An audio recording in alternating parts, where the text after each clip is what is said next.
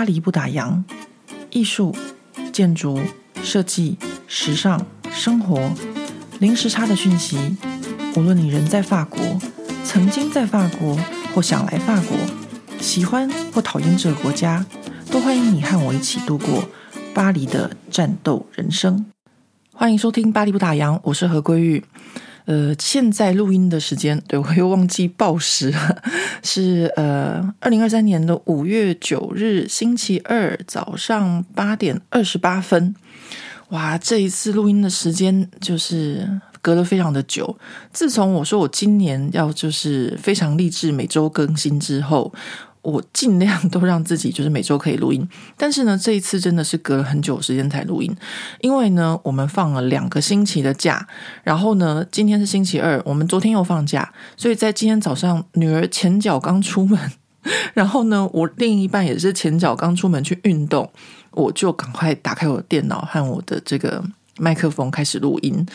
啊，这个两个星期没有录音，到底发生了什么事情呢？上一集我跟大家说。我要去赶这个飞机嘛，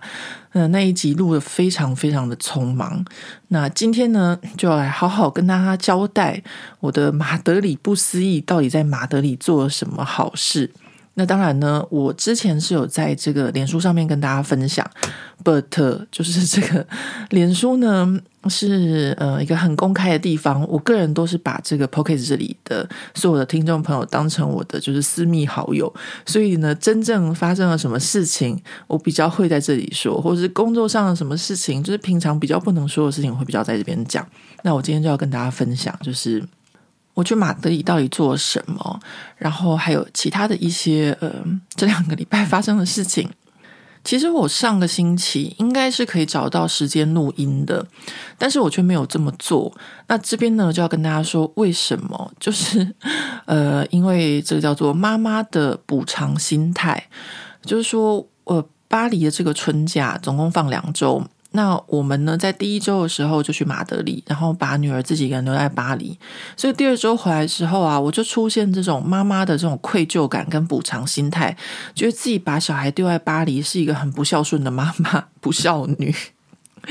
所以呢，就想说我要尽量的陪伴女儿，然后呢，陪她吃饭、逛街、聊天什么的。所以我上个星期一直到昨天，就是还是放假的时候，我就花很多时间在陪伴女儿。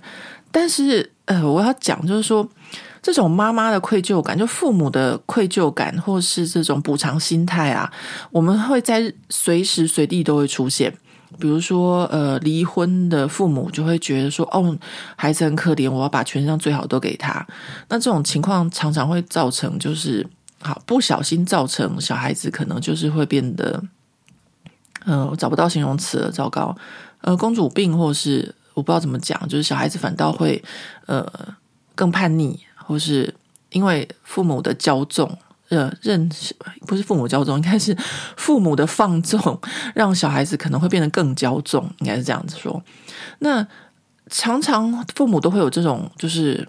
呃愧疚感，或是补偿心态。在任何时候都会出现，就像我上个星期就是这样，就觉得说，哎，我这个妈妈真不应该啊！孩子放假第一周就自己跑出去，呃，就是工作又兼，就是玩了两三天这样，所以呢，回来就对小孩有特别的补偿心态。我我觉得这是每个人都会遇到的啦，但是呢，说真的，小孩子根本就不需要，就 就是。我很想要好好的补偿我女儿，但是她其实那个礼拜我们不在的时候，她可开心的嘞，就是她可以自由运用她的时间，而且我们不在的时候，我女儿自己煮饭给自己吃，她做的可好了。就是平常我在家里面会做给她什么，她就自己就是会打电话到马德里问我说：“哎，这个要怎么做？那怎么做？”然后问完以后呢，也没有跟我们说再见，然后呢，电话就咔嚓一声挂掉了。所以小孩子其实。嗯，就是我我常常讲的嘛，就是如果妈妈废，小孩子就会很独立。就是不是说我很废，就是说他在我们不在的时候，他可以自己很独立。你不要说什么煮饭啊、洗衣服啊、洗碗啊，什么这都不是问题。我们回到家的时候，就我举个例子哦，就是呢，我平常常常会碎碎念唠叨他，就是我们浴室那个呃洗完澡会有一个地垫，然后每次呢他洗完澡那个地垫都不拿起来，因为要拿起来才会就是烘干，而不是烘干就是他还会呃风干。我每天都要唠叨他这个，但是我们从马德里回到家的时候，我们从一开门就不停的就惊叹连连。我跟我另一半就说：“哎，这个地垫有拿起来。”哇，我们就就是做一个绕口令，叫做“爸妈不在家的时候”，然后两个人就开始：“爸妈不在家的时候，地垫会拿起来；爸妈不在家的时候，客厅沙发上没有糖果纸。”哦，这个糖果纸这件事情哦，就是我女儿从。小学五年级就开始被我一直唠叨，因为五年级我就开始允许她吃糖果，所以我们家沙发上常常会有糖果纸。然后我一直唠叨她到现在国三了，才常常客厅沙发上会出现糖果纸。然后呢，爸妈不在家，嗯，那个餐桌上很干净；爸妈不在家，厨房收拾得很干净。反正呢，所有爸妈不在家，就是。小孩子会突然间变得就是非常的独立，然后就是我们平常唠叨他的事情，他都不会出现。OK，好，反正呢，爸妈一回来，那个浴室的地垫不拿起来了，糖果纸又出现了，这到底是怎么一回事啊？这就是为什么我常常讲说，我女儿等她十八岁的时候，就是考上大学之后，我们就要把她踢出门的原因，因为在法国其实就是。小孩子成年之后就是一个独立的个体了，他就应该可以自己生活。那事实证明，我女儿现在才十四岁，她也可以把自己照顾的很好。就是我们不在一整个礼拜，什么洗衣服啊、煮饭啊，然后而且重点是，她在我们不在这个星期啊，她是一个非常自律的人，因为他打白球，他写功课什么的，所以他也是早早就睡，十点钟就出就睡觉，然后跟朋友就是出门也是很早回来。然后也是十点钟上床睡觉，好啦，所以我可以不用担心他了。嗯、我现在就专心做自己的事情就好了。天哪，我现在讲到这边，我发现我抱怨我女儿，就是已经抱怨了七分钟了。我现在要恢复冷静，然后同时非常感谢到现在还愿意继续听这一集 Podcast 的朋友们，就是呃，听我就是靠北我女儿七分钟，呃，真的是好。我要再讲回就是马德里的事情，在上一次这个匆忙录音间哦，我跟大家讲说，就是那一周其实我在工作上面遇到了一个非常非常严重的问题，然后那个问题呢，其实跟我自己本身是没有关系的，我只是被设计，而且又是一个负责人，所以呃是一个。我不知道怎么说诶，就是一锤把我打到地狱的那种情况，而且是在礼拜一就发生，所以那一整周我过得非常非常的不好，就在想办法在处理和解决这些事情。那因为呃不是我所造成的，然后呢找麻烦的也不是，就是好就是。外界所造成，如果说我们在执行案子的时候，是我自己出现错误，那至少我可以去弥补这件事情，或者我自己可以去更正或者想办法修正这件事情。但是呢，当这些事情是外力介入的时候，它就会变得很困难、很棘手。然后我真的是，我真的是就是有一种在就是在真的在地狱的感觉，因为。呃，这件事情就是非常的严重，而且呢，涉及就是呃法律责任，就是说呢，我可能会吃上官司，然后呢，哦，吃上官司就算了，就是最重要就是说，我们在法国工作最重要的一点就是呃个人的名誉，就是你的 reputation。那这个个人的名誉是我们就是工作啊，或者接案子啊，或者什么。很多时候，我之前有跟大家分享过，就说我们跟一些大品牌，或是跟一些博物馆工作，我们靠的都是这个信誉和名声。那 这件事情呢，就是让我觉得，就是一瞬间把我就是打到地狱这样的情况，大家都知道多恐怖了吧？好，然后，所以我礼拜天就是出发去马德里的时候，其实我是。带着这个所有巴黎累积的这个压力，当然我事情是有在解决，因为我说过的就是问题不在我这边，而是有人故意找茬，故意找麻烦。好，那我就带着这个压力有上飞机，然后到马德里的前两天也是，就是其实就是一个忧心忡忡，因为我还必须要同时处理巴黎这边的事情。那巴黎这边呢，我就是一切按照法律程序在处理这些事情，然后。我我压力很大的时候就会去跑步，所以我在马德里就会去跑步，这样用跑练的方式认识马德里，因为我完全没有安排任何的参观行程，然后对马德里也完全不了解，因为大家都知道嘛，就我前一个礼拜出发前，在这么地狱的情况下，所以呢，就一切都是这样的情况。呃，后来呢，就稍微好一点。等下跟他讲说为什么后来稍微好一点。反正呢，从马德里回来之后，我真的觉得就是哇，这个巴黎发生的一切事情都是屁，就是我可以说就是转换我的心情，然后呢，看到这个世界就是更大的世界，然后不同的世界，再后来面对自己生活中遇到的那些事情。我简单的说，就是我们抽离了，抽离了之后，再回来看这件事情。我的心态就会比较好很多，就是不会那么紧张，因为我之前是非常紧绷。我想说，哇，这关乎到我个人的名声啊，专业的名声什么有的没的。那 后来就是从马德里回来之后，就好很多很多。所以我这边啊，就是跟大家分享这件事情，就要跟大家说，如果在工作、在生活、在一切事情上面，你遇到一个觉得自己过不去的那个那个关卡。其实呢，真的就是把自己抽离出来就好了。什么事情呢，都不会严重到死人的程度。什么事情呢，都不会严重到就是呃想不开啊，或是必须要一直在那边钻牛角尖的程度。有的时候呢，把自己抽离出来，然后呢，或是时间也可以解决一些问题。呃，这都是非常非常好的这个良方妙药。诶，是这样讲吗？完了，我中文又开始不好了。反正只要一段时间没有录 Podcast，我的中文就是这样。呃，非常感谢各位还可以继续就是忍耐我，我的这个很差的中文。好了，不管我中文多差，但是我都要努力传达，就是跟大家分享这件事情。就是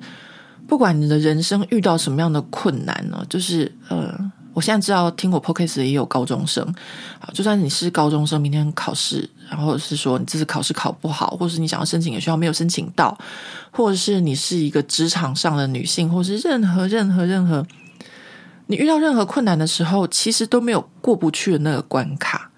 就像我去马德里之前的那一个，真的是非常非常的严重，都已经快要到官司诉讼的程度了。这样，那。呃，这个情况呢，一切都是可以解决的，然后一切都不是那么严重的，只要自己的就是好好去处理，然后呢，尤其是我觉得自己的心态非常的重要，就是想办法解决，然后理性的去解决，因为有很多时候很多事情它突然间到来是不理性的，比如说我遇到那件事情就是不理性的。那不干我的事，然后又是不理性的。那我这个很理性又很逻辑的人，知道怎么去解决这件事情？我真的是哦，就是跟大家讲，就是我当下遇到的时候，就觉得我是一锤把我打到地狱。有时候你遇到一些很莫名其妙的人的时候，你就是一秒到地狱。那我在巴黎的生活，就是每天要从地狱里面爬出来。那这也不是不可能的事情，但是呢，就是跟大家说，就是嗯，任何人。都有可能会遇到这样的情况，然后呢，都不要把事情想得太严重，就是我们要保持就是发文的冷血冷静，然后呢，去好好的思考和面对。那如果晚上睡不着觉，就像我出发前那一个晚上啊，那一个礼拜，就是每天晚上都睡得很差，因为我的脑子都一直在转，一直在转，一直在想我该怎么去解决这些事情。那。这样子的情况下呢，如果你是年轻人，我觉得还 OK。但是如果到我们这种四五十的年纪的话，其实对身体是很不好的。呃，压力，我现在慢慢就是跟大家讲，比如说像我的五十肩什么的，压力会造成的病痛比我们想象中的还要多。呃，我在好几年前，就是三十出头的时候，那时候我常常飞，就是呃。欧洲、美洲、亚洲，而且常常就是飞到亚洲某个城市，隔天再飞另外一个城市，再隔天再飞另外一个城市的情况下，大概飞不到一年，然后我的这个胸部就常常疼痛，就是我乳房常常会疼痛，然后我就去看我的这个妇产科医生，然后妇产科医生叫我去检查，检查之后发现我很多很多的纤维瘤，但这种纤维瘤本身是体质的关系，然后呢，还有一件事情就是我不晓得说为什么。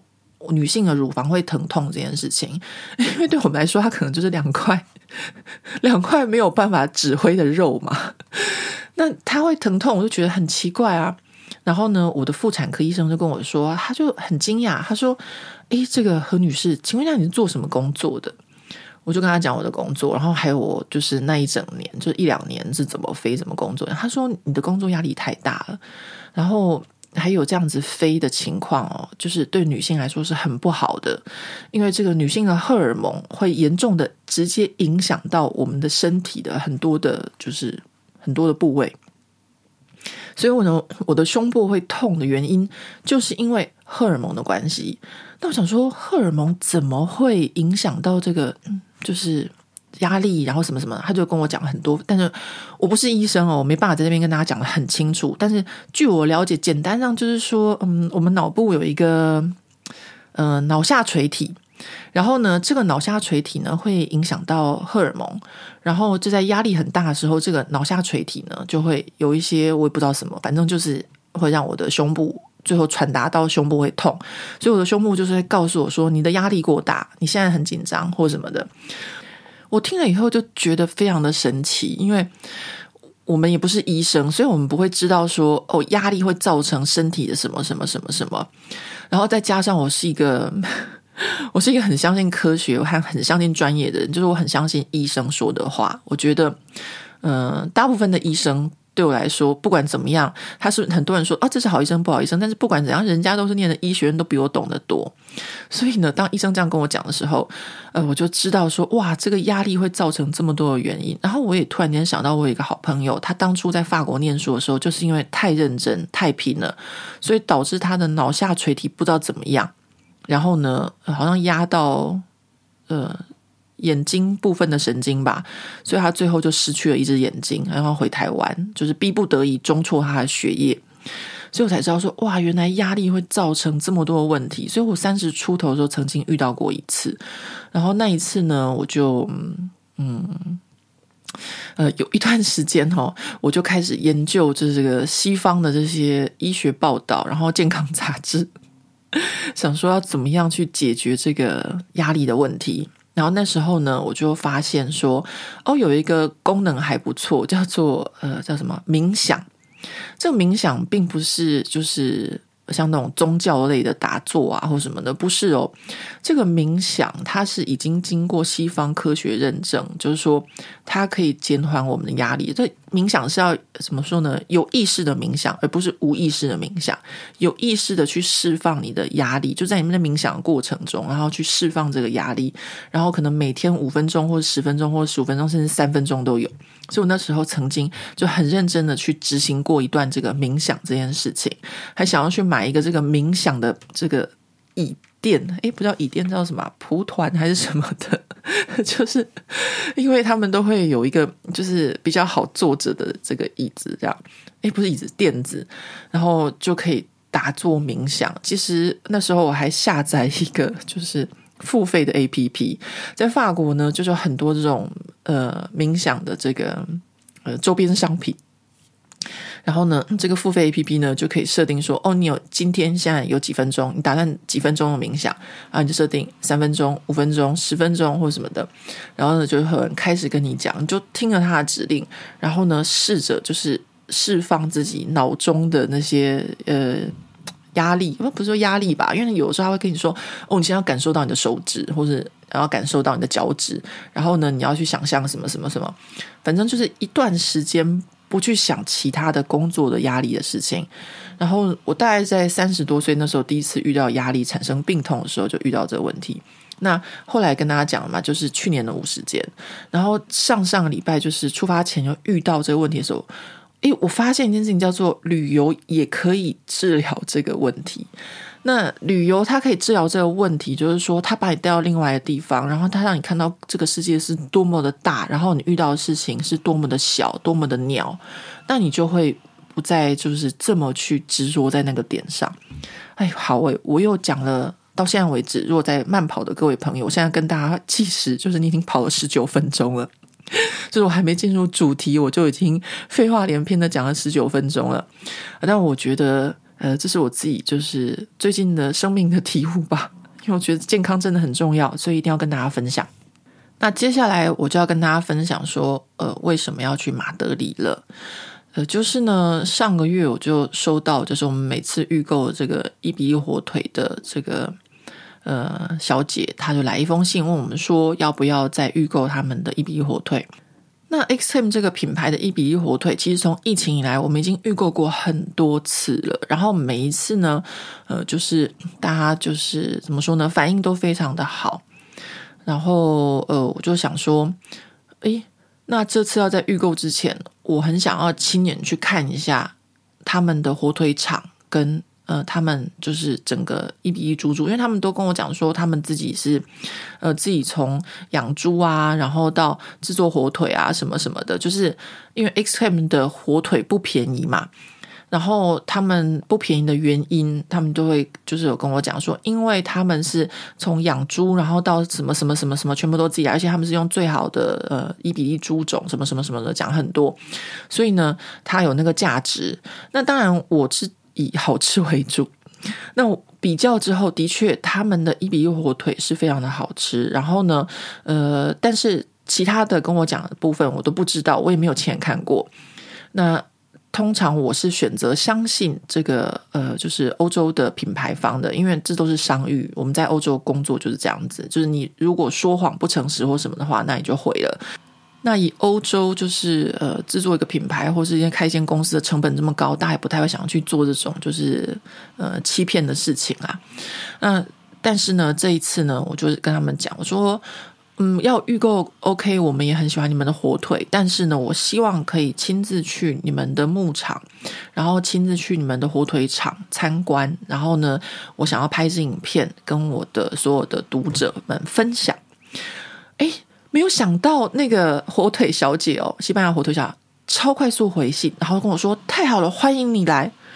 好，看到这样的回信，我的心里面呢，基本上就放下百分之八十的心了。为什么？因为只有一个就是很公开透明，然后又真的如他们所说的这样子的公司，他们才会愿意呃像我这样子的人去参观、去拍摄啊，就像那个巧克力师傅一样嘛，他们就是做了问心无愧的事情。然后，所以我就很快的，就是跟他们约好，然后呢，敲定时间，就是为什么我要去马德里的原因。但是呢，各位，火腿厂当然不在马德里，马德里是西班牙首都，是一个城市。哦，我其实就是呢，嗯，我之前有过去那个嗯巧克力师傅那边，然后还有去过这个饼干工厂的经验，然后所以我知道这些就是。他们都不会是在市中心的，因为市中心不会有让他们工作的空间。所以呢，我这次有提前问这个火腿小姐，就西班牙小姐说：“呃，我要怎么去你们那边？”然后他就跟我说：“他说我建议你就是从巴黎呃坐飞机到马德里，然后再开车到我们的这个火腿厂，到我们的总部。”然后我一看，哎呦我的妈呀！就是从马德里开车到他们那个地方要四个多小时，就是。非常的不近，但是你也没有其他的办法哦，所以呢，这就是为什么我拉着我另外一半一起去的原因，因为我很不喜欢开车，我比较喜欢坐在旁边看风景。哦，我觉得不喜欢开车没有什么好不好意思的哦，就是其实我另外一半也不是很喜欢开车，然后他也比较喜欢坐在旁边看风景，所以他有的时候会要我开车，但是我这人开车有一个缺点就是。我是那种执行力很强的人，所以呢，如果你跟我输入一个目的地啊，我就会一路开到目的地都不会休息，也不想要上厕所，也不要喝杯水这样，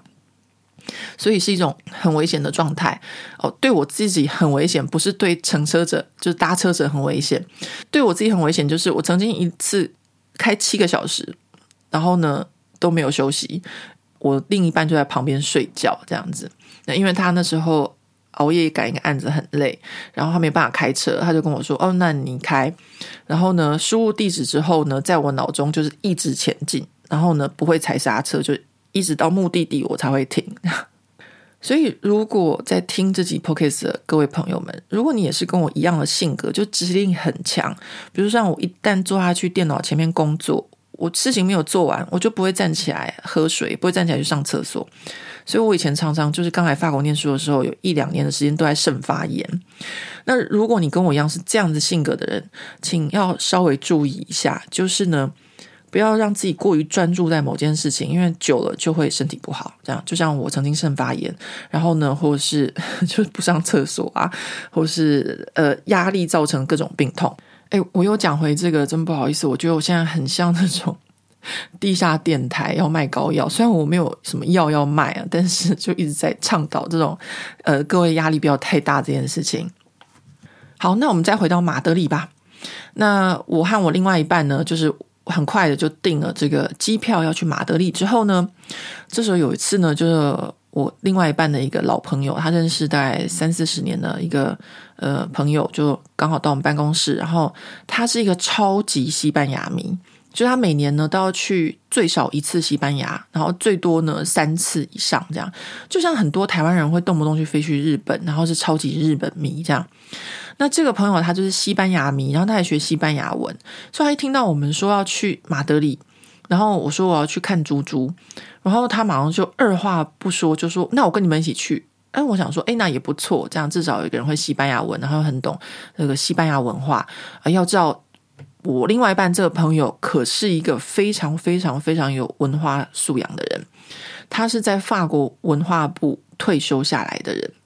那基本上，我常常觉得我另外一半是一个活字典、百科全书，就什么事情不知道问他，他都知道。那他这个朋友呢，就是一个文化百科全书，就是呃，也不能说百科全书，因为他对东亚就比较没有那么了解，但是还是有一定程度的这个基本的知识量。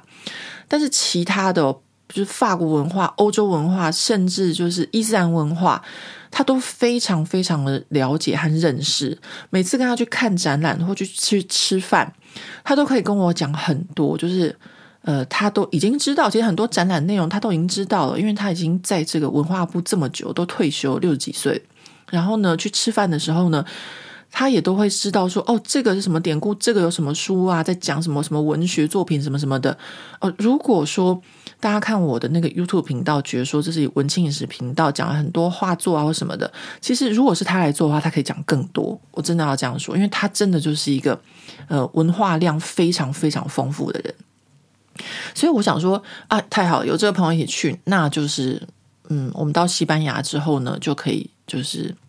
比较轻松嘛，就是呃，不管在文化或语言上面，而且我现在就是一个很懒的人啊。以前跟我另外一半出去的时候，我都要去查一些资料啊，或是研究，或是规划。后来就发现啊，这个说来话长，反正就是再加上呃，那一个星期遇到很多的事情，呃，我就觉得说啊，有一个这个朋友，嗯，一起去那会是很好的事。那当然，为什么？因为我只订了机票，我还要去订住宿，我还不知道西班牙就是马德里要住在哪边。我想很多朋友去旅游都会知道，就大家会有各自的喜好。有的人就喜欢住在那种，嗯，每个城市里面最奢侈、最好、什么最高级的那一间饭店啊。有的人就喜欢这样子旅行。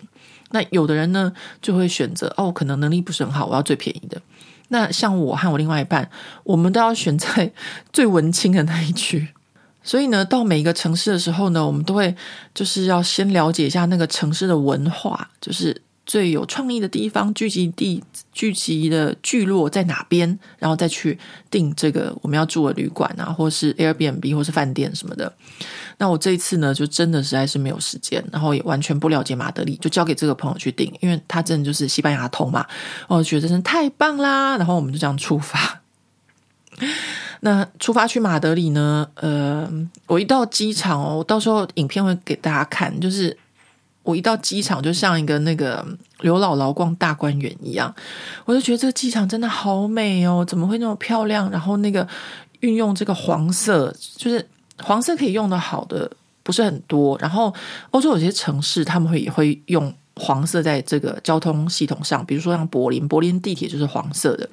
然后我到马德里的机场，然后看到那个黄色的这个呃。不是说它视觉系统吧，其实我没有看得很非常仔细，就是它的那个建筑的主体哦，就是呃载重的部分是用黄色的柱子，然后呢到这个呃取行李的地方，呃也是一样，就是他们的灯具啊，然后那个采光什么的都非常非常的漂亮，呃，然后有创意，然后我在那边玩了很久，反正呃基本上像我们做这种。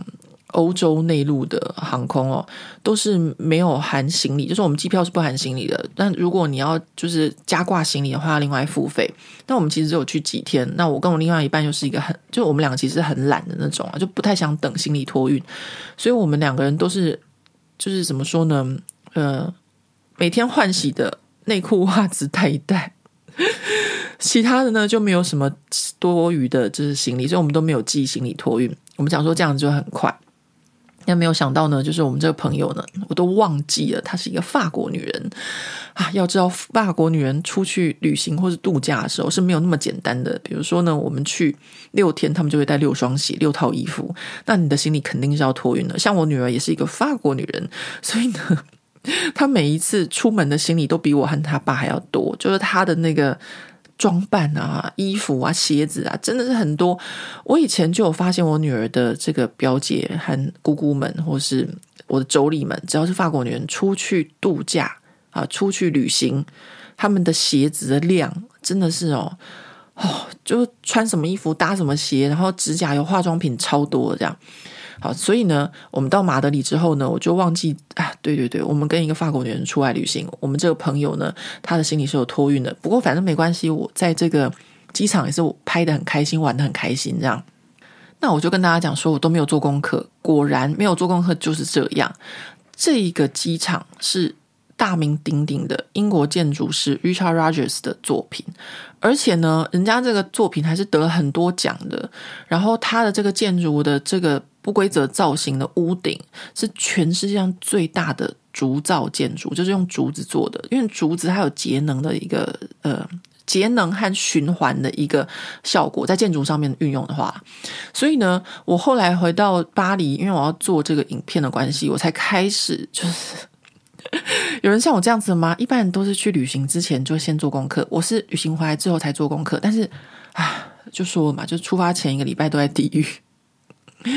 好，那后来呢，我们就到马德里，我们就在马德里呢，就先很愉快的，就也没有很愉快。我说过，我还是带着很大压力，所以每天早上去慢跑，然后呢，完全没有心情，就是去博物馆或什么的。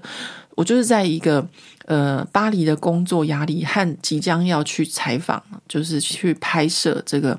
呃火腿厂的这个压力之间，这样。那为什么会有这种压力？因为说，哎，你都已经到马德里了吧？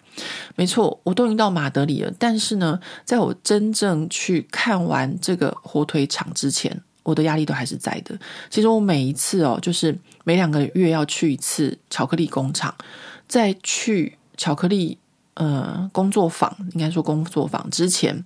我其实那个压力都是在的。就是我跟师傅约了十点钟要去参观，要去尝巧克力，然后或者是我要去拜访这个饼干工厂，然后或者什么的。就是我在把这件事情做完之前，我的那个情绪和精神都还是紧绷的。就是我觉得我有一个责任，我的这个责任就是，比如说去巧克力工坊，我要帮大家去吃。呃，下一个月份的口味的巧克力，然后我要去帮大家去熬巧克力师傅，可不可以给我们一些就是不一样的东西，让我们可以预购？然后要去参观饼干工厂也是一样，就是我会觉得我身上肩负一个责任，这个责任呢，就是要帮大家去看看我们吃的东西到底是怎么样的。好，然后呢，他是不是在一个很好的环境、很好的条件下面出来的？所以这个责任对我来说是一个无形的啦。我不知道大家会不会，就是一般人可能不会有这种感觉。我不用问大家会不会有这种感觉，就一般人不会有这种感觉，但是我会有这种压力跟责任在。就是说，如果今天看到的是一个不好的东西怎么办啊？那我们以后就不要买了。然后呢，呃，就是会担心、会害怕、会紧张，然后。就是一种各种情绪全部都在一起的这种状态，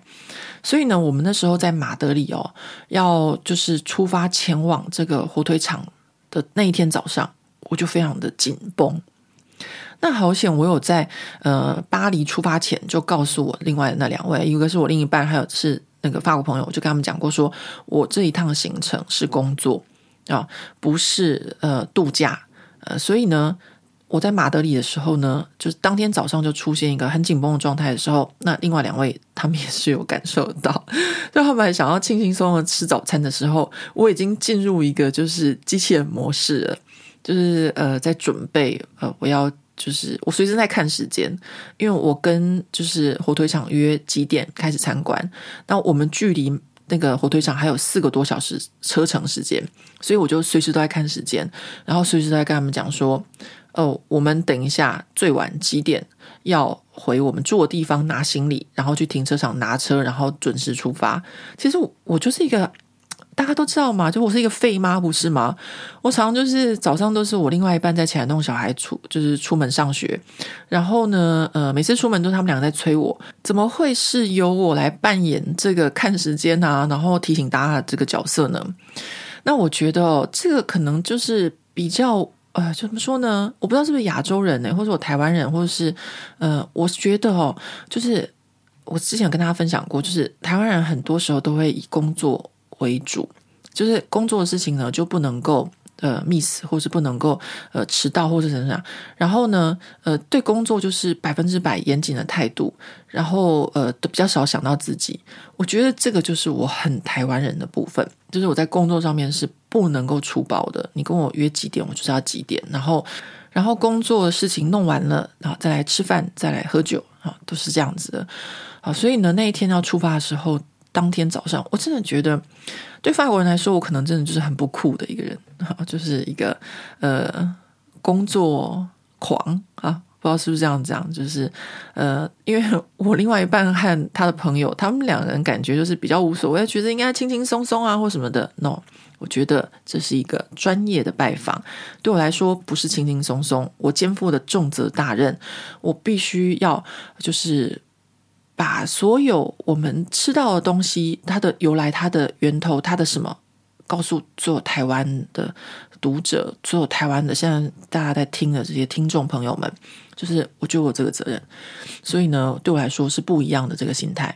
然后，OK，反正呢，他们两个人就在我的逼迫之下啊，没有，我没有逼迫他们，但是他们两个在我的压力之下，因为我会给他们很强的压力。我平常是一个很散的人。他们都可知道，但是呢，当我有压力的时候，我不会讲。但是呢，我会时间很早就开始，比如说吃东西，我平常吃的很慢，我就会吃很快，这样吃完。喝咖啡，我平常慢慢喝，但是我会 一下就喝完。然后呢，收东西，我收很慢，但是我会 很早就把东西收好了，站在门口等。所以我说，他们两个。那个不干他们两个的事情，但是他们两个也蛮倒霉的，还要配合，然后受到我这个压力。因为你跟人家一起生活或者旅行的时候，这个是可以很明显感受到的。那在这个地方呢，就是我就是非常感谢他们两位愿意陪我一起这趟旅程，然后 还要这样子接受我这种莫名的紧张和压力。好，然后我们就开车出发前往这个西班牙，这个叫做。Extremadura 的地方，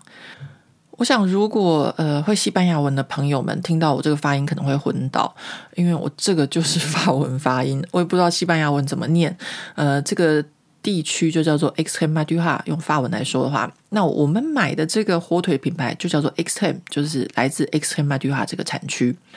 那这个西班牙这个伊比利火腿呢，可以说是西班牙的国宝了。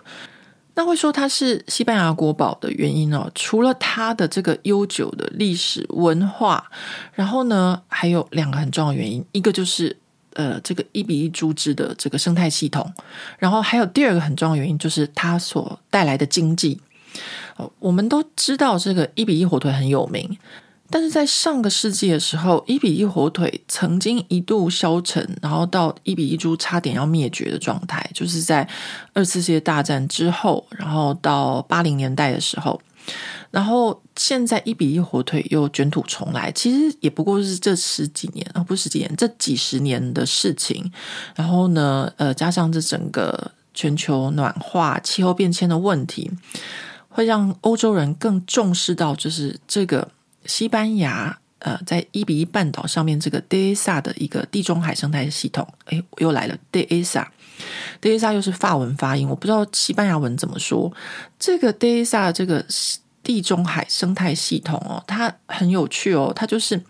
呃，以地表来说，它有三层的植被，第一层植被就是草。好，草地像那个高尔夫球场一样，然后第二层呢，就是一些香草。所谓的香草，就是它们可能自然生长的一些，呃，我们知道什么百里香啊那些香草。然后再就是橡树，然后这个植坯，然后搭配上一比一竹枝，然后变成了一个这个整个天然的一个生态系统。那这个生态系统哦，不是只有伊比利猪，还有其他的。因为我在现场我看到其他的动物。那这些放养的这些伊比一猪呢，他们就是吃这些橡树掉下来的果实，然后呢，就是在这个呃 Desa 这个地中海的这个生态系统下面长大。那这样子的一个系统哦，它是一个怎么说呢？它自己是在系统内平衡的状态。那他们这个就是大家跟大家讲的说，这个呢就是。西班牙传统和文化，就是为什么这个伊比火腿算是国宝原因之一。然后第二呢，就是因为后来呢，就是这几十年来，他们就是把它变成一个是非常有规模在经营的一种，就是呃火腿贩售，所以帮这一区的呃居民带来了很丰富的收益。那怎么说呢？就是说，其实呢，在这个 Desa 这个生态系统的环境下哦，其实你大家听就知道，它也不能够种什么嘛，对不对？就是呃，说真的，欧洲还是大部分的国家农业还是很重要的。所以呢，在这个西班牙半岛、伊比利半岛这个地方呢，在 Desa 这个地中海生态系统这个地区的一些居民呢，他们就靠这个猪只为生。啊，所以呢，这个一比一猪在他们来称为又叫做黄金猪啊，因为呢，他们帮他们带来了很多的收益。那说真的，这个收益多不多呢？哦，现在后来跟大家讲完，大家就可以了解了。我去了之后才知道，就是呢，这个西班牙小姐呢，她就帮我安排了一个完整的，就是参观的，就是因为我说我要看猪嘛，然后我要看火腿肠，她说好，我都带你去看。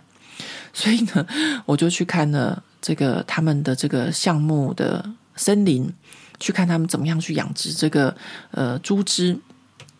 大家想想看哦，这个橡木森林它在这边，你橡木森林说真的，我们一到的时候，那个负责的管理的管理者就是跟我们讲说，啊，今年呢四月份呢，西班牙缺水，所以呢，就是你们看现在这个本来应该是绿色草地，现在都是枯黄的，所以猪他们就没有办法去吃那些草了。一比一猪是吃素的。它吃橡木果实跟呃草，然后呢，冬天的时候，哎，不是橡木果实是每年只有秋天的时候可以吃，然后通常呢，到了这个春天的时候，他们就是吃谷物饲料和这个就是橡木树下面的草。好，那没有草可以吃了，呃，这就是现在一比一猪他们遇到的困境。那我就去，哎。为什么突然间讲了这个呢？好，反正就是呢，他们就带我去参观这一整片的橡树森林。我们就开着那个，不是我们开的车，好险我们没有开我们自己的车子，因为我们是租那种私家车。然后那个管理者他是一台就是呃休旅车啊，有点类似那种吉普型的休旅车。好险我们都搭他的车，因为在森林里面哦，真的是。呃，非常的不平稳，你有时候真的就是需要四轮驱动，才有可能陷入泥泥泞里又爬出来这样。所以，我们就在这个橡木森林里面追着猪猪跑。然后我在那个森林里面啊，我看到那些猪只们哦，就说啊，反正不管怎么样，我们都要吃它。有些人可能会觉得说，你就当个素食者就好了。我很抱歉，就是呃，我没有办法当个素食者。然后我是一个很爱吃的人啊，但是呢，至少呢，说就是。在我们宰杀他们之前，他们过的生活是非常好的，就是他们是很自由的，他们就是三五成群在橡木林里面啊，里面不管是呃池塘里面洗澡啊，或是嗯、很可爱，他们会在橡树下面寻找橡木果实，他们就一直在找，一直在找。然后那个呃牧场那个负责人跟我说：“你看，这个是只有。”纯种的一比一猪，他们才会有这个动作。你如果是找一般的那种白猪，把它放在橡木树下，他们也不会去找那个橡木果实，因为他们的 DNA 里面就是没有要去吃这个橡木果实的这件事情。你不觉得很可爱吗？我看到那些猪猪在找的时候，我就觉得哇，这真的是因为我不懂嘛，所以当他们这样跟我解释的时候，我就了解了，就说，嗯、呃，伊比一猪呢，其实就是一种一种猪的品种。我这样讲不是废话吗？对，反正就是一比一猪的品种。那我们常常呢，呃，因为我们吃火腿，我们就会看到什么百分之百啊，百分之七十五啊，然后百分之五十啊，然后不然就是收成多少个月啊，这些数字那这些数字我们都不太懂。那后来呢，我住在这边就是一一解答。很多人看我的那个 YouTube 频道，一直问说：“你可不可以不要一直问题来了？”哦，我就是一直问题来，我就是一个问题很多的人，所以我就会一直问，一直问，什么事情打破砂锅问到底。然后如果没有得到答案的话呢，我就会一直去找答案，然后。就是眼睛睁开，想去知道为什么是这样子，这个事情的结果是什么。反正我大概就是一个好奇心很强的人，所以会一直问问题，然后呃，一直要寻找答案这样。那我这一次去这个参观一比一猪的时候呢，他们呢就回答我所有的问题。呃，哦，我只有一个问题没有找到答案，我等一下再跟大家讲。但是不是在这个 一比利猪的这个牧场或是火腿场，而是在一间餐厅。那这个没有找到答案，真的是让我觉得到现在都觉得，嗯，有一个东西卡在那边，这样子，心里面觉得很不舒服。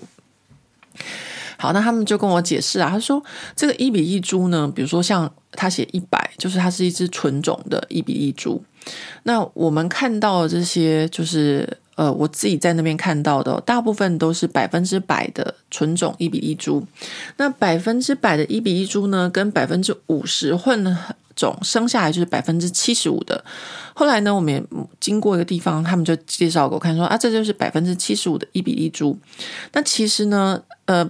血缘上百分之七十五和百分之一百的伊比利猪只，在他们那边的饲养方式都是一样的，它就是一样，就是自由的在橡木林下面奔跑。然后呢，吃橡木果实长大，只是他们在混血配种的时候的这个血统的纯度的不同。好了，我想到这就觉得很好笑，因为大家都知道，就是这个西班牙王室这个哈布斯堡的这个血统问题，就是他们一直很讲究血统，讲究血统，讲究到后来生出了很多就是基因突变啊，或者是。呃，生理或是就是反正就是有一些缺陷的后代这样。然后我后来就是看完这个伊比利猪猪之后，回到马德里市中心去参观他们最大的、最重要的一个这个美术馆，里面就有很多西班牙王室的肖像。到后来真的就是一个太近亲通婚，血缘太近，就变成厚道一家。各位你们知道吗？就是整个下巴就全部凸出来，然后。我跟你们说，古时候的画是真的很难为，因为他们一定必须要帮这些就是贵族们或国王们 PS 一下，不然的话呢，会有砍头之忧。但是你再怎么 PS，他的后道还是很严重。哦，不好意思，我在做那个后道的 那个，所以讲话有点奇怪。啊，但不是说我要嘲笑他们，那就是说。呃，古时候人不知道嘛，但是现在，比如说现在我们知道哦，我们现在知道，但是我们还是呃，在不同的情况下会追求血缘这件事情。我之前在一个影片 YouTube 影片里面跟大家分享，比如说像布列斯基，布列斯基就不能够是纯种，他如果是纯种，他就会濒临灭绝。那一比一猪它就是要纯种，呃，百分之百，然后百分之七十五，呃，他们虽然都是饲养方式一样，但是呢，诶，说真的，我觉得好像。百分之百还是会很容易灭绝耶。哦，也也不是说百分之百就会很容易灭绝，应该这样讲哦。因为百分之百的一比一猪里面还有分成细分成三种不同的，一种是黑猪，一种是金猪，一种是彩色猪。那黑猪里面下面又分成两种，都是黑猪。那百分之百的纯黑猪，它们正在濒临灭绝，所以就出现另外一种，就是黑猪跟呃彩色猪混血的，他们就是我在那个。我在西班牙看到的这个，我们吃的这种猪种，它就比较不容易灭濒临灭绝，因为它还是有稍微混了一下，但是它还是还维持在黑猪，所以嗯，可能还是以西一比一猪来说，为什么他们呃，如果觉得真的百分之百会比较好的话，为什么会百分之七十五、百分之五十呢？那我觉得哦，可能还是这个百分之百血统是不好养的一种，就像那个百分之百的黑猪中的黑猪那一款，它就是一种就是。它不是说它不好养，而是说它的生育率比较低。我看到书上面是写说它的生育率比较低，所以呢，它的这个繁衍子孙的这个 这个效果就比较没有那么好。好，那我们再回到就是我在那个橡木园，然后我在橡木园里面呢，就不是橡木园呢，人家不是园，它是一整片的森林，超大的。然后我就又问问题了，就是我问他们说，他们一只猪可以有多大的生活环境？因为我知道，就是我在书里面读到的是差不多两公顷啊。那那个牧场的这个负责人就跟我说，他们家的猪有三公顷。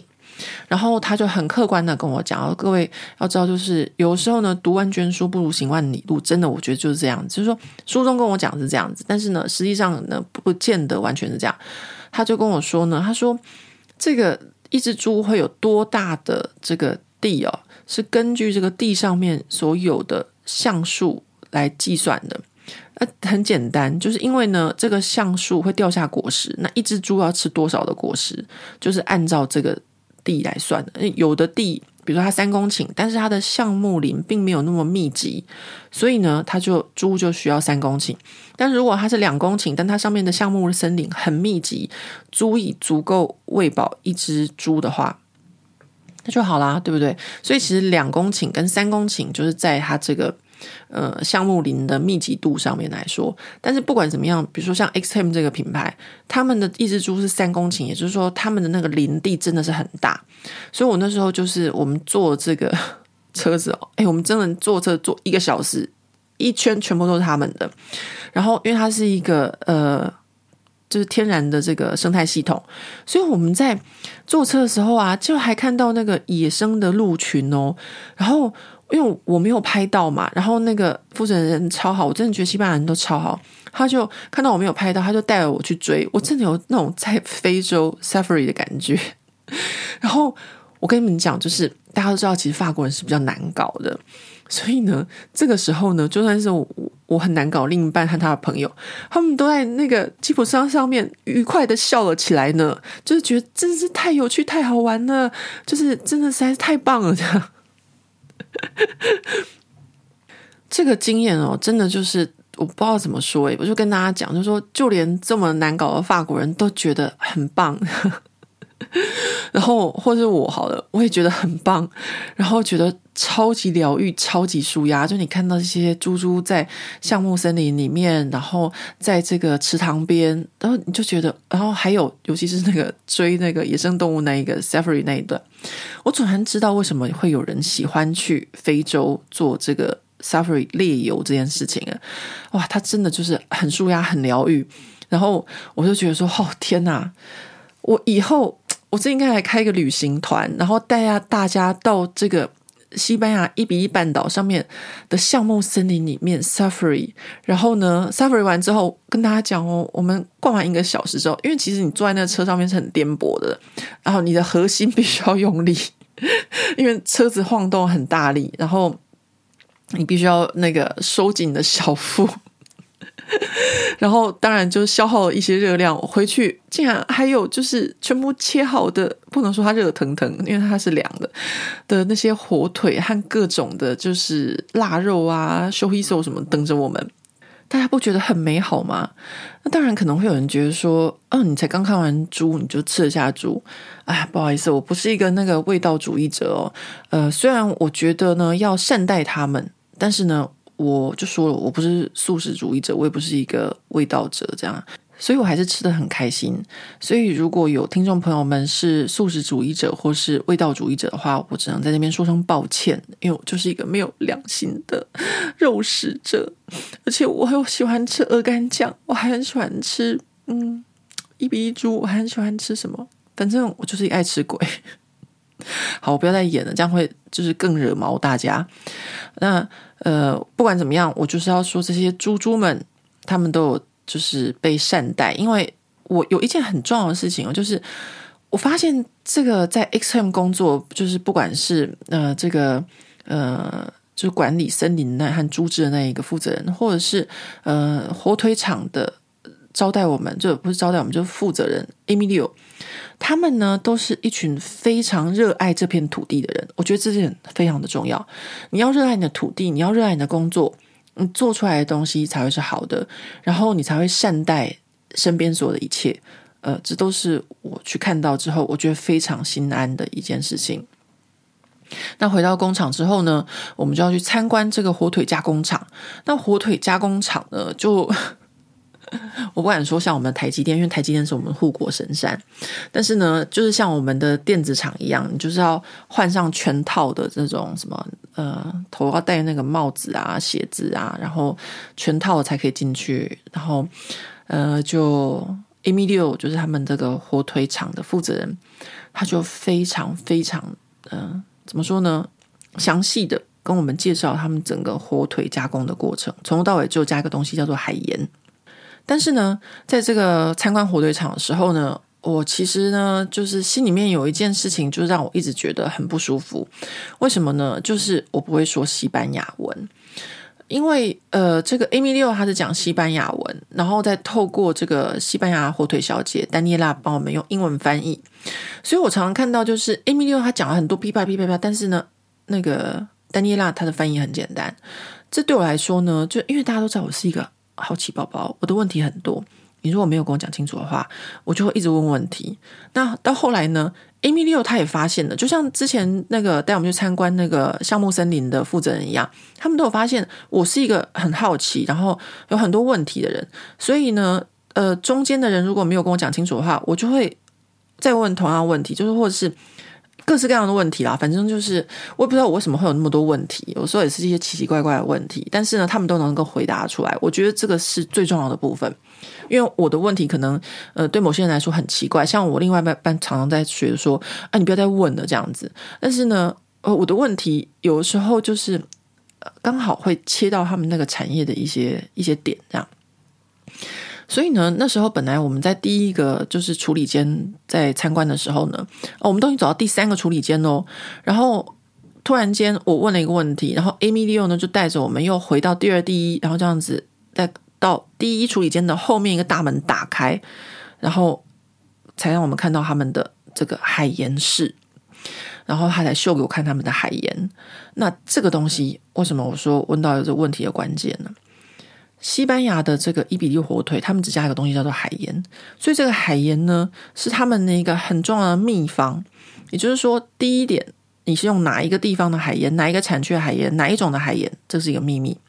第二个，你的海盐是怎么配的？这问题就来了，非常好笑，就是说他们这个腌制火腿的时候，他们不是全部都用新盐，他们会用新盐加上一些老盐，就像我们的老卤，就是做那个。卤肉是老卤一样，怎么样搭配这个比例，去让这个火腿很快能够有味道？所以这也是他们第二个秘密。所以这就是我那时候就是在呃参观的时候，我自己觉得很不舒服的地方，就是我不会西班牙文。如果我会西班牙文的话，我可以直接问 Emilio 问题，他也就是他非常非常 nice 哦，他跟另外那个先生一样，他们都很 nice，他们都会。就是想尽办法回答我问题，让我知道更多关于一比一火腿的知识。所以我问所有的问题，他们都很有耐心的问我。然后我拍影片，因为他们打开一个呃房间，他每一个房间都放不同呃月份、不同年份的火腿这样。然后呢，当他打开的时候呢，我们都在门口看。刚开始在门口看，因为很有礼貌，也不好意思进去嘛。然后到后来的时候呢，那个 Amy 又发现我的他就很有问题，很感兴趣，然后就带我进去那个火腿厂里面，就是收藏，走在那个那个那个挂火腿的那个架子里面，哇，那感觉真的实在是太好了，我不知道该怎么说，这是一个壮观。然后你就会感觉到他们对这个火腿的，就是这是一种，这不叫做执着，而叫做尊重。他们这些一比一猪猪活着的时候受到尊重，他们死了之后也受到尊重。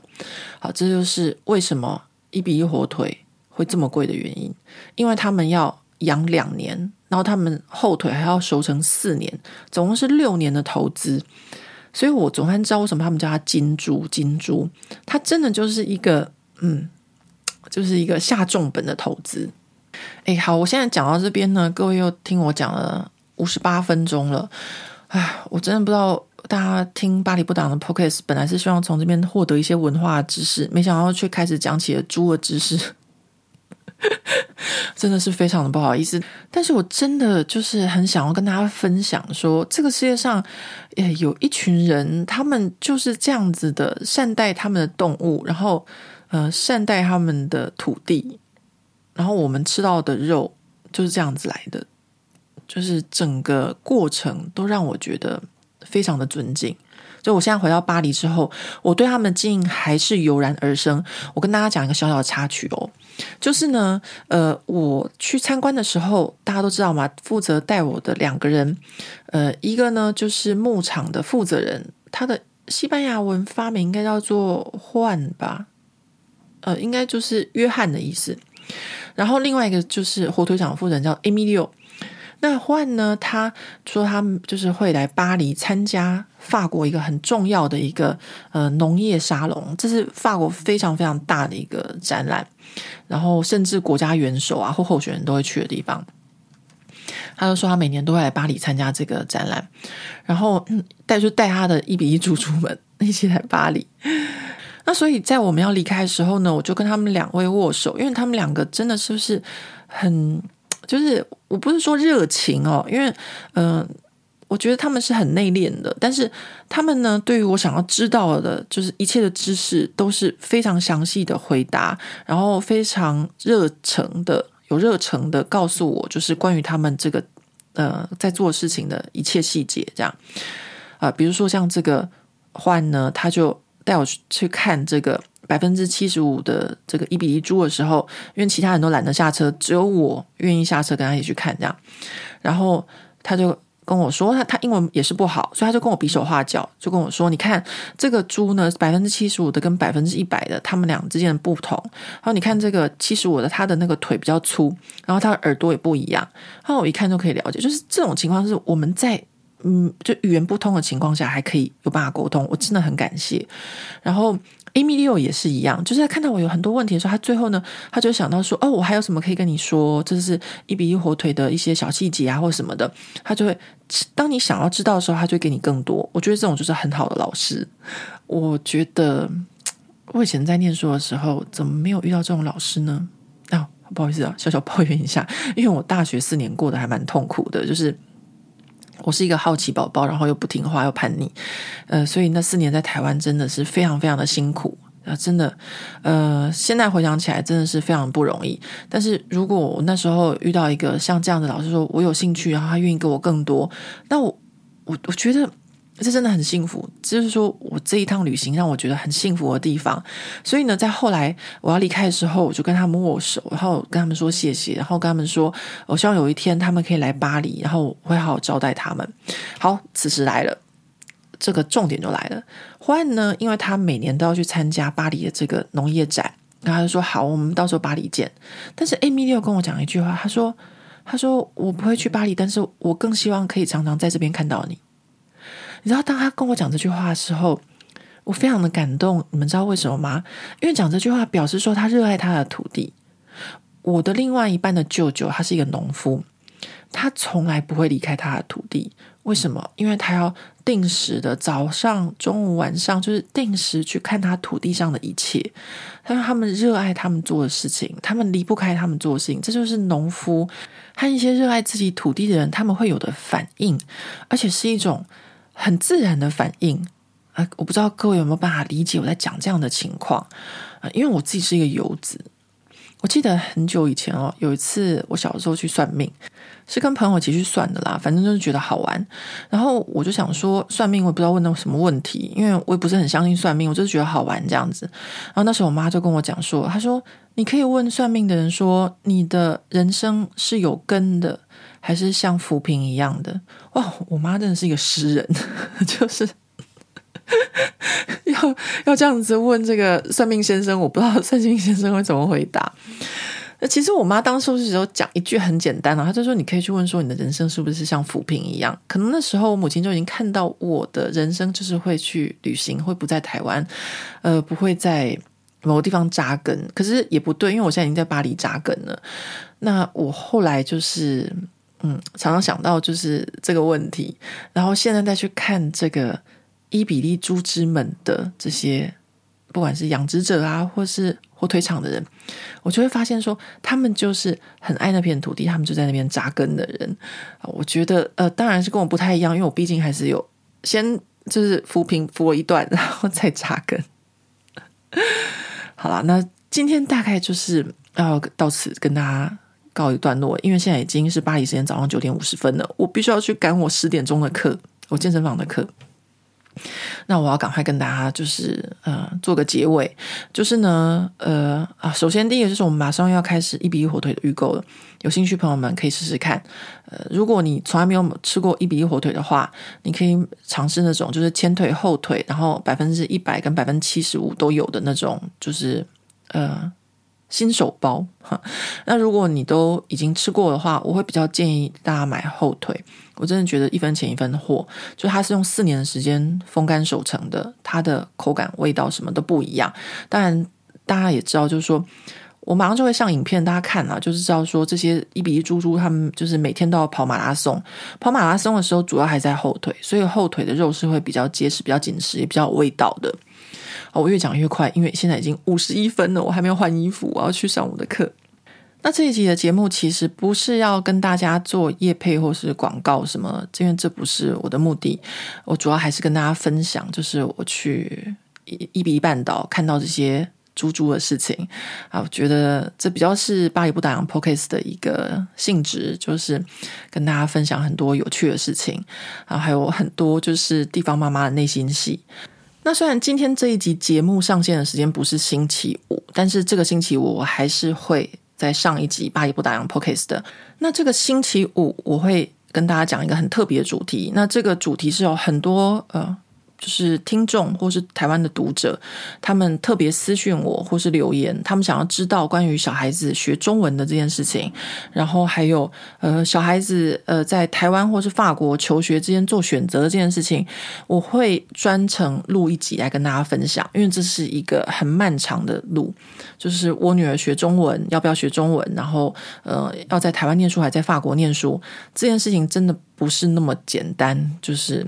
可以三言两语带过去的，所以我想又会是一个一个小时的节目。好，我现在真的不能再说了，我赶快出门啊，赶快换衣服出门去上我的今天的有氧的课程。我每次上完这个课，我的全身都会很痛，屁股也会很痛，因为我的教练他都专门在练这个屁股的部位、臀部的曲线。大家知道，法国女人很在意的这个。